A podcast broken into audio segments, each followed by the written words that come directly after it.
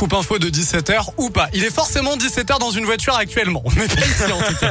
17h02, voici l'actu donc avec Johan Paravis. Salut Johan. Salut Vincent, salut à tous. Et à la une de l'actualité des perturbations à prévoir dans les écoles. Demain, un appel national à la grève a été lancé par euh, les métiers du secteur périscolaire pour euh, dénoncer leurs conditions de travail. Des perturbations notamment dans les cantines. Elles resteront fermées dans 55 établissements scolaires lyonnais demain. L'accueil périscolaire qui sera également impacté le matin et le soir. On vous met le détail hein, sur radioscoop.com, les perturbations qui pourraient d'ailleurs se prolonger mercredi. Une belle prise pour euh, les policiers lyonnais. Un point de deal a été démantelé samedi dans le quartier des Minguettes de Vénissieux. 1700 euros et près de 400 grammes de cannabis ont été saisis. Deux jeunes de 18 et 19 ans ont été interpellés. Ils doivent être présentés aujourd'hui devant un juge lyonnais.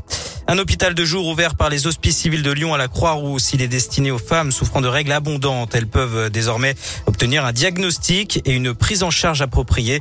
Là aussi, vous retrouvez toutes les infos sur radioscoop.com. À noter qu'un second hôpital de jour ouvrira sur le site de l'hôpital Femmes-Mères-Enfants de Bron à partir du premier semestre 2022. Vous l'avez peut-être remarqué dans les rues de Lyon, un bus TCL de la ligne C3 habillé par un décor de jungle et d'animaux exotiques. Il est en service depuis ce matin. C'est un partenariat entre le Citral et l'artiste lyonnais Bess. D'autres bus vont suivre dans les prochaines semaines. Dans le reste de l'actualité, une insulte à la mémoire de nos héros et de la nation. La réaction d'Emmanuel Macron après les dégradations commises la nuit dernière au Mont Valérien, près de Paris. Le monument qui rend hommage aux résistants et aux combattants français de la Seconde Guerre mondiale a été vandalisé avec une grande inscription anti-pass. Yannick Agnel passe aux aveux. L'ancien champion olympique de natation mis en examen pour viol et agression sexuelle sur mineur a reconnu les faits. Selon la procureure de la République de Mulhouse, il a avoué la matérialité des faits, mais pas la contrainte. La victime présumée est la fille de son ancien entraîneur âgé de 13 ans au moment des faits. Il en avait 24. Après l'affaire du petit Grégory, TF1 va bientôt euh, proposer une autre série inspirée d'un grand fait divers français. L'affaire Alexia Daval. Le tournage a débuté aujourd'hui en région lyonnaise selon plusieurs médias.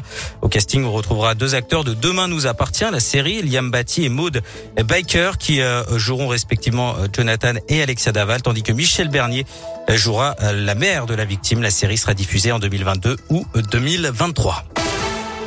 Du sport et du foot, le tirage au sort de la Ligue des Champions. Le PSG affrontera le Real Madrid du Lyonnais Karim Benzema. Lille défiera Chelsea, champion d'Europe en titre. Notez que le tirage au sort a dû être refait cet après-midi. Plusieurs erreurs ayant été constatées dans celui de midi. De son côté, Marseille a hérité des Azerbaïdjanais de Karabag en barrage de la Conférence League pour une place en huitième de finale de la compétition. Et puis quand les gamers se mobilisent pour les animaux, ça donne 150 000 euros récoltés pour l'association 30 millions d'amis. Quiz, défis, chants, séances de jeux vidéo. Ils étaient une vingtaine de streamers à avoir participé au Game for Animal, un nouvel événement caritatif qui se déroulait ce week-end depuis un studio de Villeurbanne.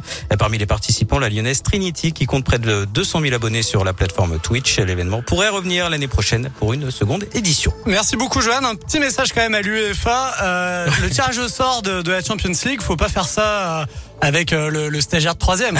Ils non, sont là en observation. Hein, pas, je, crois que c'est du jamais vu. Hein. je crois que c'est du jamais vu. Bon, direct sur radioscoop.com avec les questions du jour, Johan. Ah, effectivement, c'est une journée spéciale puisque ce lundi marque la journée mondiale de la raclette. Alors, est-ce le meilleur plat d'hiver pour 60% d'entre vous? C'est oui.